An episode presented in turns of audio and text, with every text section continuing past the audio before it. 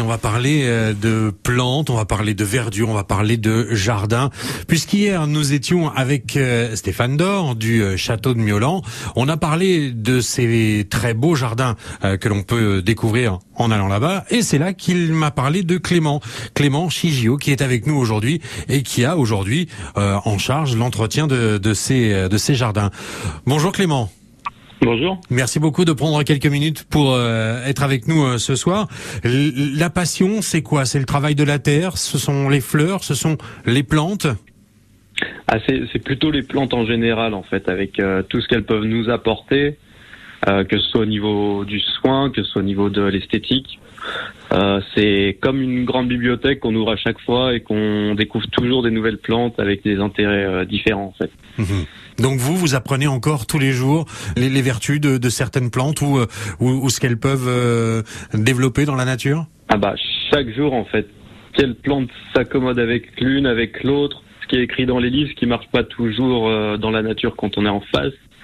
C'est beaucoup de, de liens entre le végétal, entre son sol, entre les autres plantes qui sont autour, qui sont hyper intéressantes en permanence. Et là, ça y est, vous vous êtes lancé il y a quoi? Moins d'un mois, vous avez monté votre entreprise pour vous occuper des plantes. Exactement. En fait, j'ai repris un peu toutes les passions que j'avais. Ça faisait longtemps que je faisais de l'entretien d'espaces verts. Euh, tombe des pelouses pour tombe des pelouses, ça m'intéressait de moins en moins parce que je suis très axé sur la biodiversité. Et une pelouse bien tondue, euh, il y a très très peu de diversité. Donc euh, voilà, je me suis dit tiens, euh, moi j'aime bien toutes les plantes, je sais entretenir des jardins, je suis apiculteur, qu'est-ce que je peux faire pour amener beaucoup plus de biodiversité dans des jardins? En plus, je suis formé en permaculture, donc je me suis dit bon avec tout ça, euh, faut que je transmette, j'arrive à transmettre aux, aux, gens comment amener de la biodiversité et avoir un jardin entretenu, parce que c'est quand même important.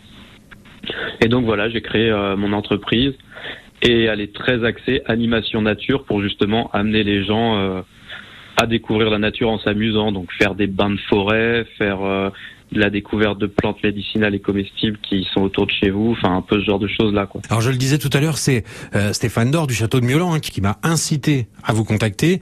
Du coup, au château de Miolan, vous faites quoi? Vous vous occupez de tous les espaces verts? Eh ben non, justement, c'est Stéphane Dor, il était à la recherche de quelqu'un pour s'occuper du jardin de plantes médicinales.